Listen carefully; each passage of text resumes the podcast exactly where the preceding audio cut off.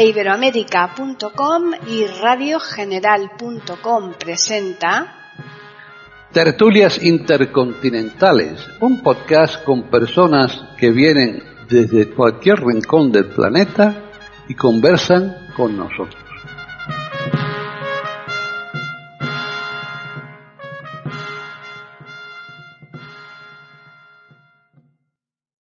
¿Qué tal? Bienvenidos otro día más a Tertulias Intercontinentales en iberoamérica.com. Soy Paqui Sánchez Galvarro y está conmigo un grupo de personas que vamos a continuar una tertulia que se inició la semana pasada sobre el tema de las becas Erasmus. Con esto ya los oyentes que han escuchado esta primera parte saben perfectamente de quién se tratan. Está por un lado Gabriela Isa, ¿qué tal? Bienvenido, Gabriel. Hola, buenas tardes, Irayada. Por otro lado está Davis Neto. Hola, hola, muy buenas a todos. Eh. Muchísimas gracias por acogerme. Y también está Hilario Alonso. ¿Qué tal, Hilario? Hola, hola, ¿qué tal? Muy bien. Entonces, esta mm, charla que vamos a hacer hoy como segunda parte de la tertulia que dejamos aplazada el otro día la vamos un poco a estructurar en tres parcelas distintas, porque cada uno de los ponentes que están aquí en esta tertulia se ha encargado mm, un poco de, esa diferente parcela para eh, que los oyentes conozcan un poquito más a fondo en qué consisten estas becas Erasmus. Entonces, yo creo que es mejor que empecemos por Gabriela Isa para que él nos cuente un poquito eh, así más bien eh, en forma resumida, porque si no, solo con él ya podríamos tener la tertulia terminada, seguro con todo lo que te habría que hablar de Erasmus de Rotterdam. ¿Qué tal, Gabriela? ¿Aquí el tema ese te ha resultado interesante? Sí, claro, yo particularmente, ya sabéis que tenía un interés especial en este tema. Y en el día de hoy yo me he concentrado, porque claro, hay que remitirme al tiempo, que es breve, y no quiero tampoco dar la idea de que, mm, bueno, sea un apologista ni un biógrafo de la figura de la que quiero hablar, que es la que da nombre a las becas eh, Erasmus de, Rotterdam, ¿no? Quería precisamente hablar de este personaje, pero mi biografías se las pueden encontrar en cualquier sitio. Yo simplemente voy a hacer una semblanza del personaje, porque realmente eh, fue muy controvertido, nació en el año 1466 en Rotterdam, en, en Holanda, en los Países Bajos, en los países Netherlands actualmente y murió en Basilea en 1536 de disentería a los 69 años. Eh, Erasmus eh, fue hijo bastardo de un clérigo de un clérigo de su, de su localidad de Gobden y de una tal Margareta eh, Rogerius. Algunos historiadores dicen que fue su sirvienta, otros eh, historiadores dicen que se trataba de la hija de un médico. En definitiva, eh, también algunos historiadores dicen que se procreó al, muchachito antes de la, de la de la, bueno, de, que su padre entrara en, religión. De una forma u otra, a los nueve años, al morir el padre, mm, nuestro Erasmus recibe una educación en el convento de los agustinos, donde, eh, por la rigidez de la educación que se imprimía entonces, le quedó muy grabado eh, el tema, sin embargo, llegó a entrar en religión y eh, juró, eh, bueno, cantó misa a los 18 años.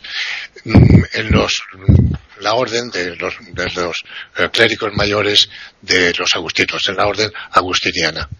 Eh, pero nos hemos de centrar más en su pensamiento.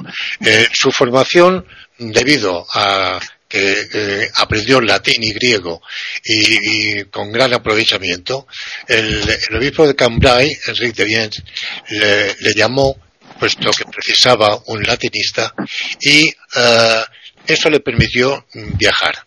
Y en ese viaje tuvo oportunidad de estar en Bélgica, eh, Italia, mm, Alemania, Inglaterra. En Inglaterra se codeó con la nobleza y conoció a John, eh, John Collett y a Tomás Moro, y a un grupo de humanistas.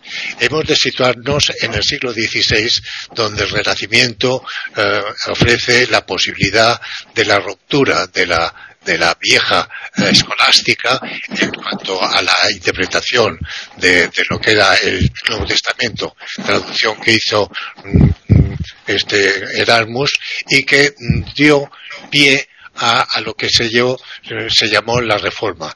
La reforma de la Iglesia que estaba precisamente en una situación muy dolorosa y que precisaba de una renovación. Él fue el precursor de, la reforma. Nunca tomó partido, ni a favor de unos ni de otros. La dialéctica de, Erasmus es de simplemente la interpretación de los evangelios eh, para volver a, lo que era el cristianismo primigenio. Y de esta discusión surgió eh, el interés que, Lutero tuvo por la idea de, de Zuglio y de Calvino y con, y con Erasmo de los grupos de reformistas en la Universidad de París, donde estuvo estudiando teología. Se, se doctoró en la Universidad de Turín, Erasmus de Rotterdam, como, como doctor en teología. Eh, estuvo en Italia, en la imprenta y finalmente, para hacerlo corto, pues sí, la verdad es que se, se ha cortado de veras, ¿eh? Se cortó. Lo quiso hacer corto y se cortó. Bueno, estamos en tertulias intercontinentales aquí en iberoamérica.com y mm, puedo, yo creo que ahora recuperaremos a Gabriel, seguro, a lo largo de esta charla, pero vamos a dar paso ahora al apartado, a la parcela educativa que es de la que se ha encargado de Bisoneto. Bueno, es mm, la parcela educativa es consiste fundamentalmente en destacar cómo efectivamente está este Erasmus por los estudiantes, ¿no? y por los docentes sobre todo. Yo creo que, por ejemplo, mm, es una, una beca esta del Erasmus que mm, vale sobre todo con referencia a la universidad. Es verdad, mm, pero es verdad que eh, intentan aplicarla, intentan ponerla en marcha también en las escuelas secundarias de segundo grado. Y yo, a mí me gustaría decir una cosa con referencia a esto, porque sinceramente creo que es inadecuado este tipo de aplicación del Erasmus a la escuela secundaria de segundo, de segundo nivel, porque es demasiado pronto para, los chicos hacer este tipo de experiencia. Así que, desde un punto de vista crítico, si me permiten, me parece necesario destacar esto, que no se puede anticipar, no se puede considerar tan pronto eh, una experiencia, hacer una experiencia de forma tan pronta como, como intentan proponer ellos. En segundo lugar, bueno, mm, el papel del docente resulta bastante complicado porque tiene que evaluar claramente un, un, estudiante que no tiene el dominio total del idioma. Así que, por ejemplo, cuando tengamos que ocuparnos de asignaturas como son la de filosofía, la de ciencia, la de eh, medicina también, bueno, hay una terminología bastante técnica, bastante específica, para así decir, que exige ah, un dominio del idioma muy, muy alto.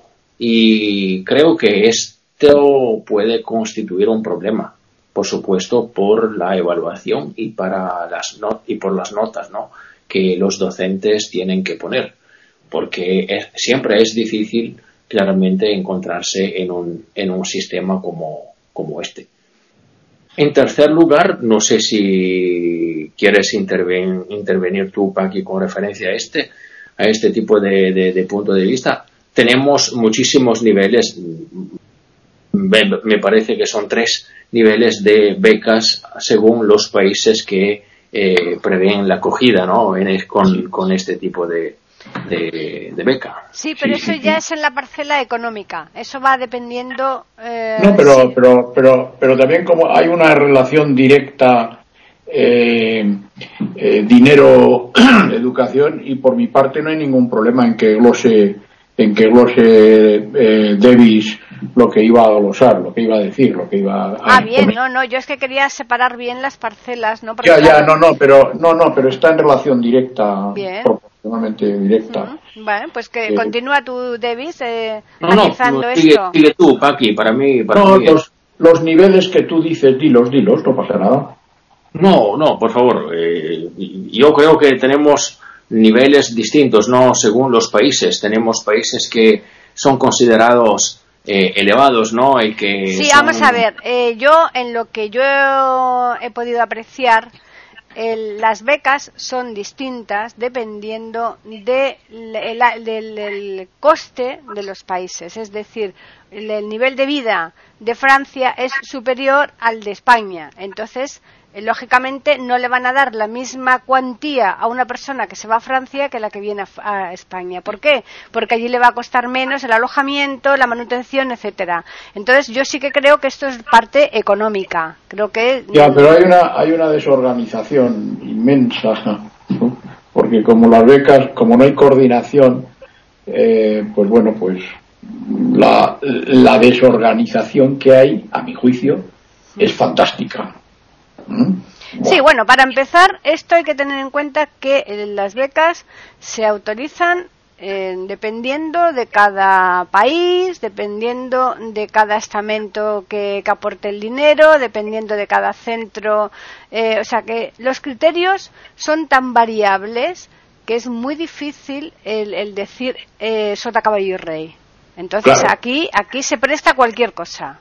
Claro, claro, claro, claro. En otras cuestiones, pero lo que David decía es correcto, porque la desorganización, que ya me toca decirlo a mí, hmm. la diré cuando creáis conveniente. Sí, ¿no? Cuando termine. cuando termine David, es brutal. Es hmm. brutal, porque es mentira. O sea, es que la, la Unión de, Económica Europea es la unión de despropósitos europeos. Pero bueno, eso. Ahora, hmm. es, es, un juicio mío, no, no es subjetivo, pero bueno. Sí, matizando la parte educativa, que es la que lleva Davis y que también me he encargado yo, eh, pues es, consiste también en, determinar eh, qué criterios son los que se van a seguir para conceder esas becas, criterios educativos. ¿eh? Estamos hablando de la parte educativa. Entonces, ¿qué ocurre? Pues que, mm, que dependiendo para el país que vaya, te van a exigir mucho más ¿eh? Por ejemplo, las universidades de, Inglaterra son bastante exigentes, en otros sitios eh, son bastante más laxos.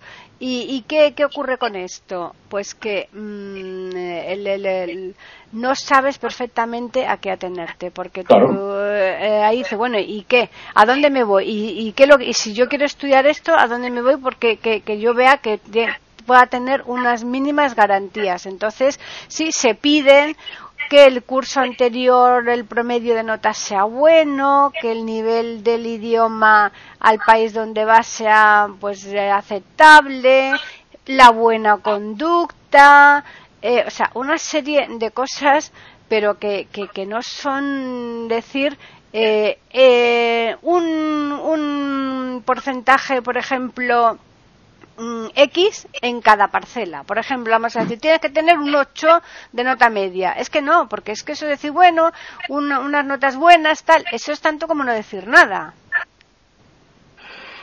Eh, por eso los, los niveles que decía Davis, y que a mi juicio debéis decirlos, era interesante desde un punto de vista informativo, porque luego después no bueno, bueno, hay tres niveles en cuanto a países. Hay tres niveles en cuanto a países.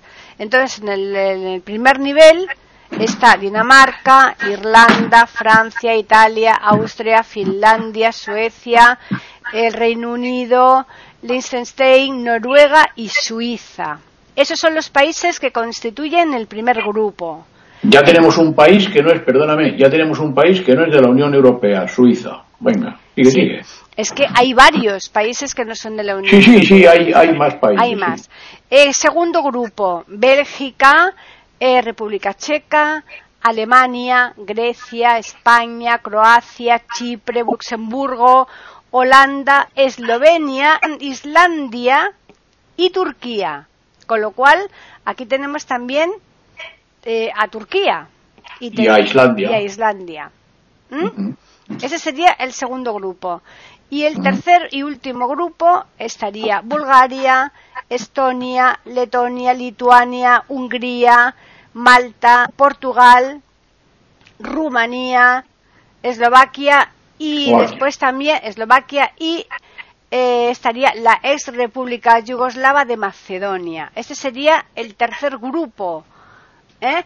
Con esto que tenemos, pues que no todos los países de la Comunidad Europea se acogen de forma exclusiva a estas becas, sino que además, además, hay otros países que no están dentro de la Comunidad Europea que también se eh, aprovechan o que eh, están incluidos en estas becas. Y a lo mejor no tardando mucho. Bueno, porque pues han querido adherirse, ¿eh? es que esos países han querido adherirse. claro, claro. Pues han querido adherirse y la Comunidad Europea les ha dejado, porque al fin y al cabo esto va con fondos de la Comunidad Europea, como tú nos dirás ahora. Bueno. Entre otras cosas, entre otros. Bueno, bueno, ¿Eh? Eso, eso es discutible de los fondos de la Comunidad Europea, pero bueno, ahora, ahora diremos. Bien, entonces, bueno, quedamos en que la parte educativa, pues que no está nada, nada clara, nada clara porque depende, depende de los países, de cada país. Depende de los estamentos que proporcionan eh, la cantidad, las becas. Depende eh, muchas veces también de aspectos como la buena conducta, etcétera, etcétera. bueno, que eso que me parece fenomenal, pero que te quiero decir que la, la, parte educativa, eh, pues parece que, que no es ni muchísimo menos lo, lo fundamental cuando debería serlo, ¿no? Es que no es, fundamental nada. Perdón, David, que ibas a decir algo. No, no, perdón. Y no, es que eh, puede ser que el único criterio que tenemos, bastante válido, es que los chicos tienen que haberse apuntado a la universidad desde hace un año, antes de empezar esta experiencia. Y eso es el criterio más objetivo que tenemos. El más. Esto me parece bastante subjetivo, como dice justamente Paqui, en mi opinión. ¿eh? Hmm. Efectivamente, el criterio más objetivo es el que tú estás diciendo. Es el que tú estás más. y, el, único que se puede valorar. Porque los demás no se pueden valorar. Porque vamos a ver, es que es mentira. Hmm. Es que todo lo que se dice ahí es mentira. Eh, el, criterio académico, que es el más activo dentro de la subjetividad que tiene cada país a la hora de conceder las becas, el criterio académico, que es el más objetivo y que es muy amplio. Por lo tanto, una cosa tan amplia, pues, bueno, la objetividad, pues es siempre relativa. Pero es el más objetivo, fijaros, es el más objetivo. El económico es tan subjetivo, tan arbitrario y tan malo como los demás. Porque las becas las puede conceder cualquier institución que se adhiera al plan de, de la Unión Europea para, para la supuesta y relativa concesión de estas becas. En España, por ejemplo, el mayor contribuyente de estas becas es el Banco de Santander, el mayor contribuyente, que da 5.000 becas. ¿Y sabéis cuánto es el importe máximo de una beca en, aquí en España? Vamos, en España, para conceder a, a un país, por ejemplo, del primer nivel. Pues son 3.000 euros. Si tú divides 3.000 euros por los 12 meses que tiene, bueno, por los 9 meses del curso escolar que tiene un año. Sí, pues suelen, ser en torno entre los 6 y los 9 meses lo que oscilan estas becas tú no puedes Tú no puedes vivir en el extranjero con 3.000 euros desde septiembre hasta mm, junio, no puedes. No, pero de ahí también las diferencias que han hecho eh, con estas eh, tres, mm, eh, tres categorías de países, porque evidentemente no rinde lo mismo 3.000 euros en Portugal que en Suiza. En Suiza con 3.000 euros a lo mejor no tienes para un mes y en Portugal a lo mejor sí que puede ser hasta que tengas para, para seis meses.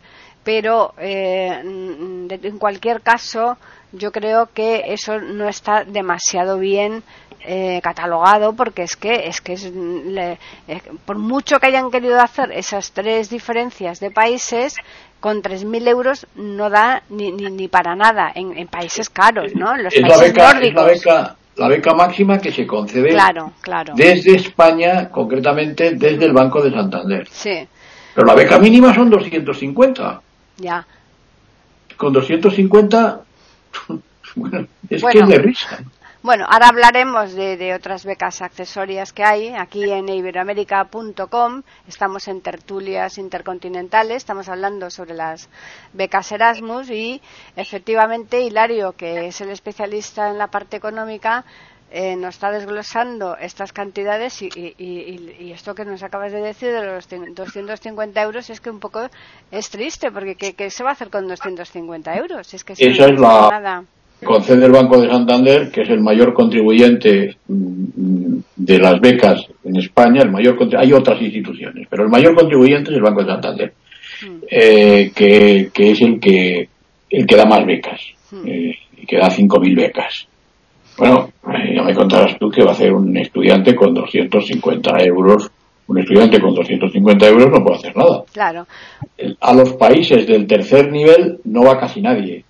O sea, esto es un desastre. Claro, claro, claro, claro. Porque es que, vamos a ver, el hacer un, un año de Erasmus es para tener mm, pues un cierto privilegio a la hora de que después en tu currículum eh, puedas decir he estado en tal sitio, en la universidad de tal sitio haciendo este año de Erasmus. Entonces, lógicamente, hay países que no es porque tengan desprestigiadas las universidades, sino porque a lo mejor los propios países no están en una situación de bonanza y, y, y- y- justamente por eso la gente no quiere ir, entre otras cosas, por a lo mejor por la, la situación política que tienen esos países, ¿no? Y de ahí que, que por supuesto, eh, no, no, no se vayan, ¿no? Y, hay que decir que el, el- en el programa anterior no expusimos exactamente la fecha de creación de estas becas, que son de- del 2014, ¿verdad, Hilario? Sí, eh, bueno, yo creo que son de un poco antes, ¿eh? No, 2004. De hecho, 2014 Eso sí, no, eso- del eh, 2004. eh, eso sí, eso sí, eso sí. Son del 2004 cuando se crearon estas becas Erasmus, o sea que llevan de ahora mismo 16 años de vida. ¿Eh? Y, y efectivamente, uno de los requisitos, que es- eso sí que está bastante claro, eh, para la hora de conceder la beca es que no has podido tener otra beca Erasmus anteriormente. O sea, No, no has son podido, no, no. exclusivas. ¿eh? Mm. Son exclusivas. Tú sobre todo esto, Davis, eh, ¿qué quieres No, puntualizar? pues, Solamente una cosa, en- mm, según qué criterio han decidido dividir estos países en estas bandas, por ejemplo. Porque sinceramente no se entiende. El criterio con que se dice que en España la vida cuesta menos que en Italia, por ejemplo. En Claro. base a, a cuál dato se ha decidido esta, estas cosas. Eh, querido, es que nos, nos dobláis en Producto Interior Bruto y nos dobláis casi, casi en número de habitantes. Vosotros tenéis un censo mayor. Bueno, eso Y, puede y- ser. y además tenéis una renta per cápita, nosotros, o sea, vosotros tenéis una renta per cápita superior a la nuestra. Ya, Y pero además vosotros estáis dentro del G7 y nosotros no estamos ni en el G20. ya, Bueno, pero ¿y cómo está y cómo está Alemania en el mismo grupo que España? Pues eso es lo que no entiendo. Ah, amigo mío, pues es que Eso, está. eso es lo que no Eso es entiendo. una Alemania, que incongruencia es total. la locomotora de Europa, pues Claro. no, no lo entiendo. Claro, ahí está. Alemania, probablemente hay una explicación económica, Paqui y, y Davis. Probablemente hay una explicación económica por la que Alemania esté en el segundo grupo. Alemania está asumiendo un coste político, económico y social, porque como sabéis, Alemania fue dividida en dos después de la Segunda Guerra Mundial. El año 1945 fue dividida en dos. La Alemania eh, Oriental, la ex Alemania Oriental, la ex República Democrática Alemana, eh, pues claro, tenía 17 millones de habitantes. Ahora esa parte tiene 20 millones de habitantes. Os recuerdo que en el año 89, año 89 guion año 91, 1989 guion 1991, se unifica Alemania. Y entonces Alemania es una república federal. Alemania tiene que hacer una reestructuración política inmensa, enorme, grande, con un extraordinario coste económico, político y social para poder reabsorber a la otra Alemania, que es pobre, que sigue siendo pobre, porque procede de la, de la, del área soviética y los países que han eh, caído el comunismo en esos países, eh, se ha desmembrado toda, la, toda el área soviética, incluida la Unión Soviética, la URSS, la ex-URSS, pues ha quedado como, todo eso ha quedado como unos zorros. Yo he visto Alemania Oriental, eh, y Alemania Oriental es que sigue igual, o sea, no, Alemania, la ex Alemania Oriental, pues es que mm, le cuesta mucho el progresar y Alemania está tirando de ahí y eso tiene un coste económico fuerte. No obstante, a pesar de eso, Alemania es la locomotora de Europa. con Francia, con el Reino Unido, que es contribuyente neto y que se va por eso precisamente, porque da más que lo que recibe, según ellos, y con Italia. con Italia. Que Italia em, está en el G7, es decir, en los siete países más ricos del mundo, e Italia, por supuesto que está en el G20, e Italia es un país que tiene eh, mm, marcas de coches que tienen una proyección económica no europea, sino mundial, y, que Italia pues tiene más industria pesada que nosotros. Y, y, Nápoles y toda la Italia del sur, que es más pobre que la Italia del norte, pues bueno, es que siempre ha sido así. O sea, es que históricamente siempre ha sido así. Tú, me, corriges. No, no, no, no, puedo corregirte porque estás diciendo lo correcto. Pero una cosa, en estos dos o tres años, hace dos o tres años, Italia está creciendo mucho menos que España. ¿eh? Ya sabes, tenemos una estagnación, una dificultad económica debido al Producto Interno Burdo que es sinceramente preocupante. Eso puedo decírtelo. Mm, mm. Al resto está perfecto. Estoy de acuerdo contigo. Sí, pero, aún, así, yo estoy de acuerdo con lo que estaba exponiendo Davis, que una cosa es que tú tengas mucha riqueza y otra cosa es que el índice de precios del país eh, sea eh, superior, por ejemplo, al de España.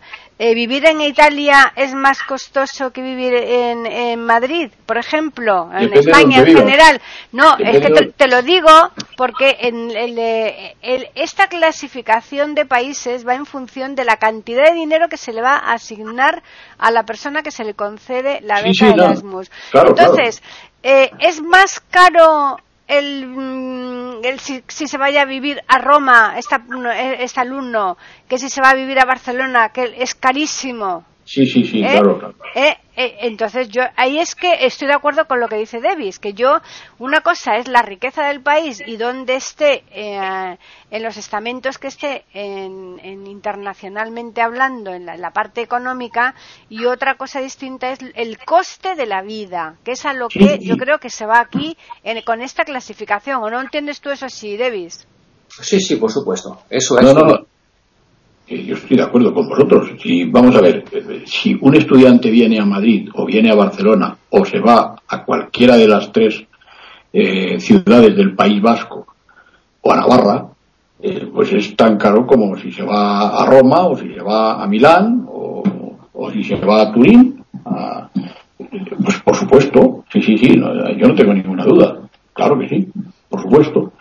Pero yo creo que ellos han tomado, eh, a mí me parece, eh, tengo la sensación, eso no, no lo he visto, pero yo tengo la sensación de que ellos lo que han hecho ha sido tomar el, el IPC de cada sitio, el Producto Interior Bruto de cada sitio y la renta per cápita de cada sitio. Y entonces ellos, hombre, Alemania, por ejemplo, tiene una renta per cápita muy alta, pero claro, eh, si cogen la otra parte de Alemania, que son 20 millones de habitantes. De los 80 millones que tiene Alemania, de los 80, 82 millones que tiene Alemania, es que 20, 20, que es la cuarta parte, son del otro lado. 20 pesan mucho, 20 millones que son, pues, 15, 16, 17 millones de gente muy pobre.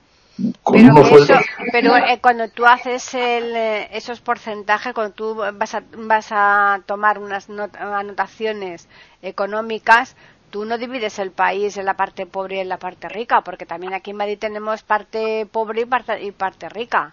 Toma, y en Nueva York. Y pues por eso te estoy diciendo, yo creo que eso es a nivel nacional, desde el país, y a mí me choca, no me cuadra en absoluto, yo te puedo, yo lo de Italia, eh, lo puedo entender que esté en la 1 y quizás España en la 2, pero lo que no puedo entender es que en la 2 esté Alemania, francamente, es que eso no, no, no, me cabe. yo, yo, tampoco lo entiendo. Yo creo, yo no lo entiendo. Yo lo único que eh, eh, intento es ponderar. Si, si se hace una media ponderada, pues a lo mejor, a lo mejor es por eso, porque por, no, no sé, yo Alemania no entiendo que esté en el, en el segundo nivel. No sé con qué criterio se ha hecho eso. Como no lo sé, pues...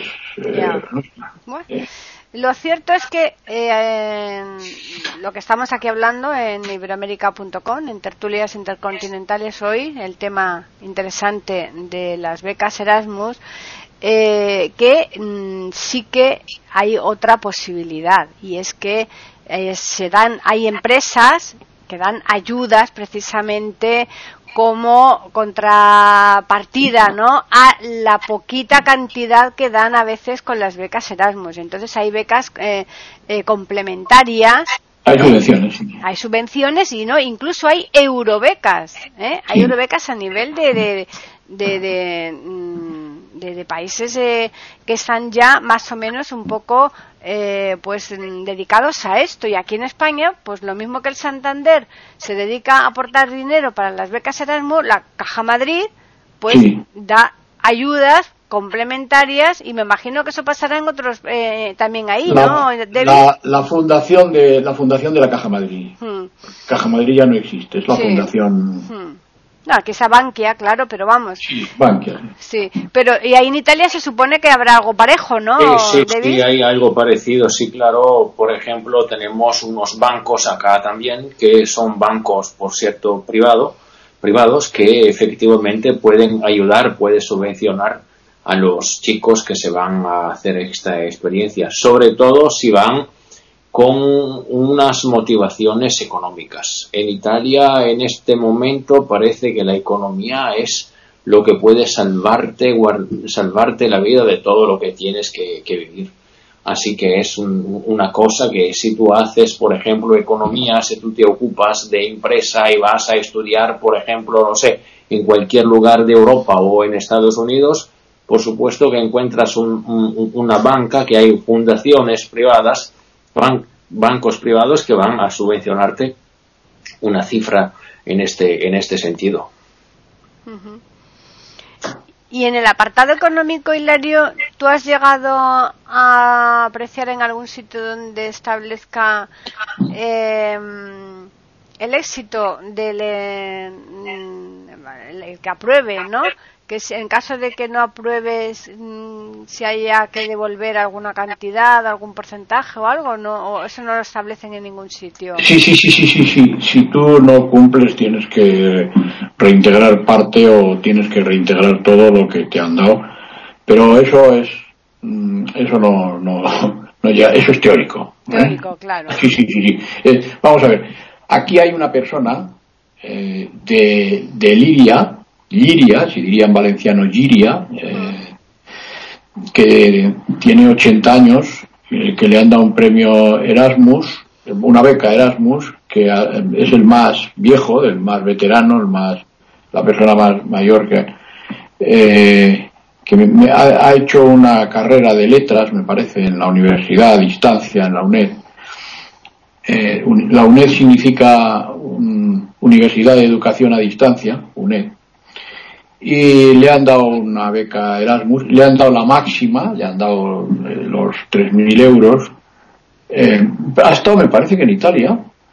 Y, y este, pues, eh, ha tenido, es muy notable y él dice que, bueno, que la gente no, no cumple, no cumple eso, no, que no lo cumple, vamos, que él sí, él sí lo cumplía. Por cierto, es músico, es un, un, integrante de la banda de música de Liria. Liria es, un, es una ciudad de, la comunidad valenciana que tiene una tiene tres o cuatro bandas de música y no tiene más de nueve o diez mil habitantes, pero es una, ahí todo el mundo toca algo, toca algún instrumento.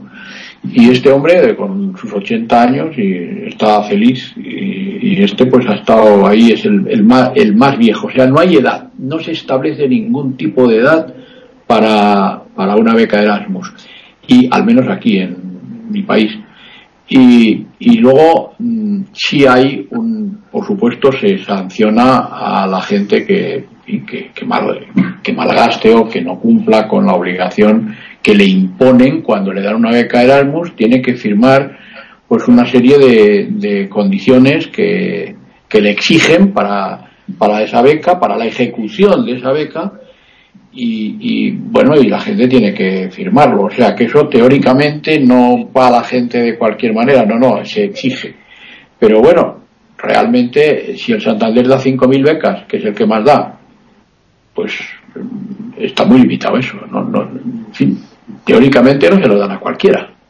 No, claro. De todas formas, yo no, tampoco creo que haya demasiada demanda, ¿eh?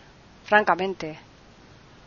No lo sé, porque eso lo sabe mejor, que es, Davis es educador eh, y sabe más de esto que, que yo, por lo menos, porque yo de, no sé muy bien si hay mucha demanda o poca, porque yo ya pasé, eh, pasé la edad y además no tengo relación no tengo relación con el alumnado, pero tú sí tienes relación con el alumnado, tú tienes relación académica con los chicos y con las chicas, y tú sí sabes eh, más o menos si hay mucha demanda o no. Yo, yo no bueno, Vamos a ver una, una, cosa antes de contestar a esta, a esta pregunta. ¿no?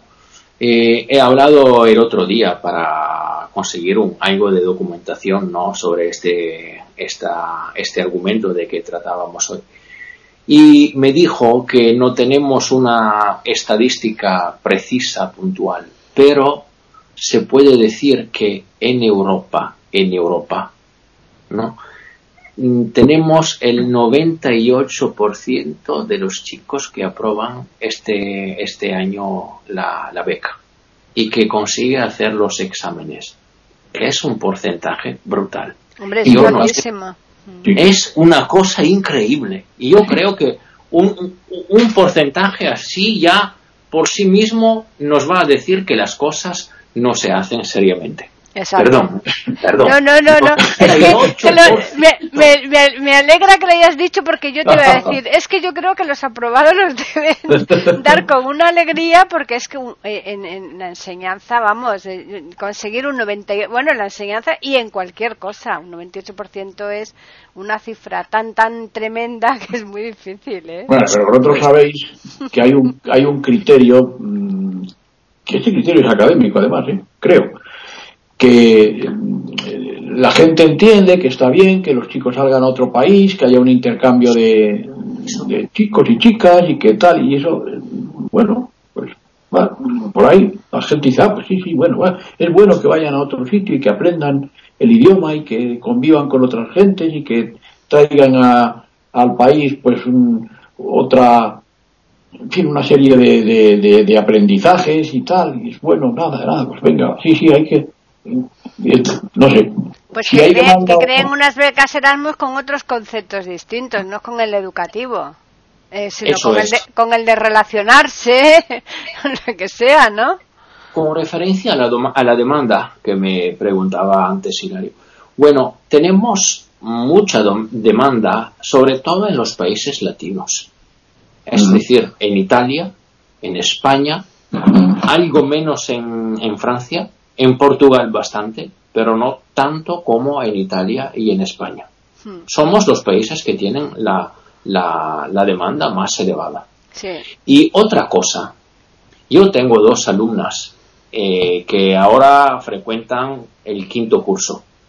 Bueno, el año pasado, cuando yo no era su profesor, su docente, se han ido una a China, a China, os digo, a China, ¿eh?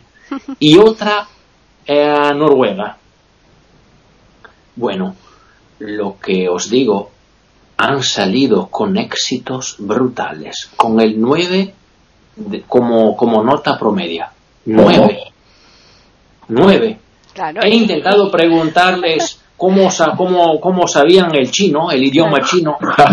bueno, un poquito, pero sí, no muy bien. ¿De qué estamos hablando, chicos? Bueno. es de alucine, de verdad. Bueno. No, pues esto un poco eh, nos da ya la, el, matiz que es que, que, nosotros adelantamos en el programa anterior, ¿no? De que estas becas, pues que bueno, que, que no precisamente funcionan eh, quizás como deberían, ¿no? Por la, en la parte educativa, que es lo que realmente se, se entiende que se está buscando, ¿no? Que, que, que bueno, mm, se salen ahí con éxito, pero que después a la larga eso se paga, porque ese retraso, esos meses que han estado en ese sitio, eh, de esas asignaturas que hayan tenido que impartir y que no las han hecho o que las han hecho mal, pues a lo mejor es posible que más tarde eso lo acusen. Sí, eso es. Es una cosa más o menos que no tiene que tiene poco que ver con la educación, bastante con la cultura, porque vas a conocer un país. Pero eso es distinto que estudiar. Claro, ah. exacto, Eso es distinto que estudiar. Hmm. Efectivamente. Bueno, ellos, ellos, eh, hay también el, las becas Erasmus tienen entusiastas, ¿eh? tienen tienen gente crítica, tienen gente detractora, pero también tienen gente de, defensora de, eh, y, muy entusiasta.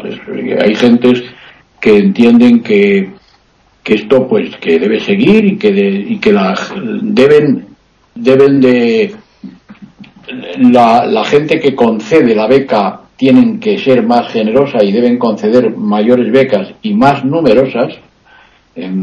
Y, y, hay mucha gente que sí es entusiasta de eso y que está apoyando el proyecto eh, y que quiere que eso se amplíe y que, se, y que aumente la cuantía y, en fin, hay de todo, ¿sabéis? Sí, pero pudiera ser que de una forma surrepticia hubiera intereses creados. Claro que hay intereses. Ante esas personas. Claro, Por ejemplo, conmigo se enfadaron muchísimos colegas porque dije, yo un, un, día a los padres de los chicos, mirad que efectivamente no se puede pensar que un chico pueda irse al extranjero mientras cursa la escuela secundaria de segundo nivel.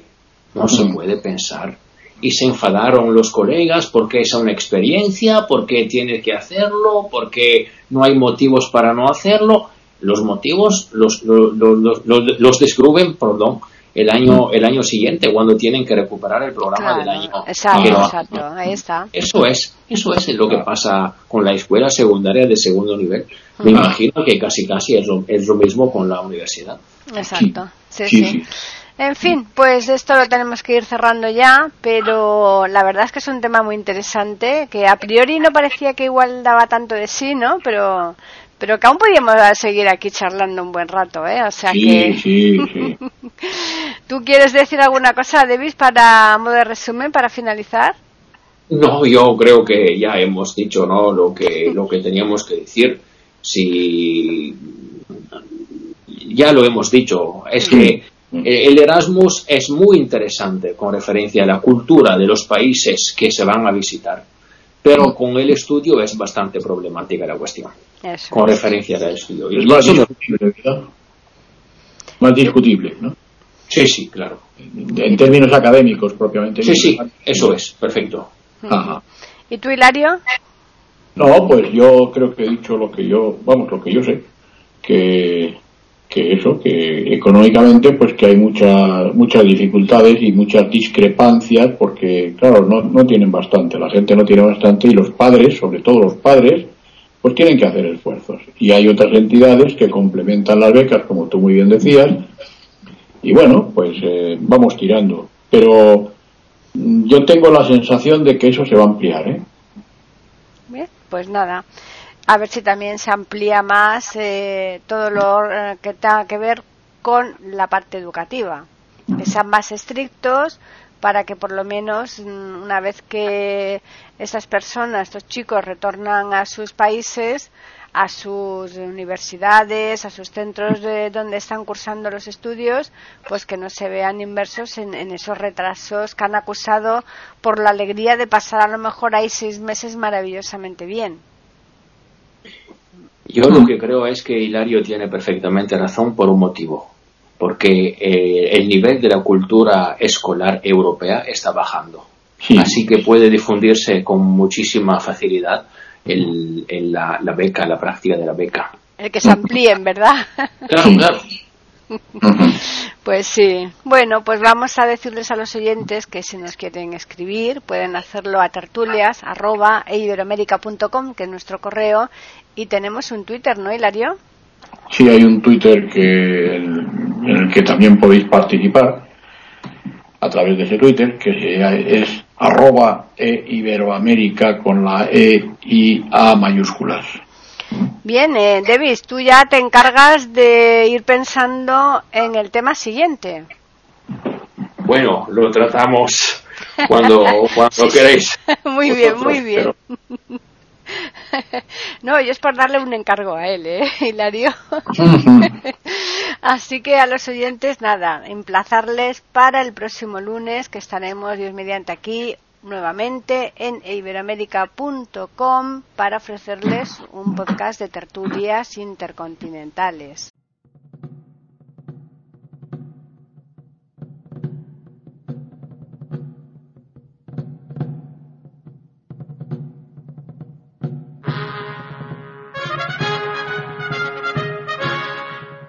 Acabamos de ofrecerles el podcast de tertulias intercontinentales aquí en iberoamérica.com y radiogeneral.com.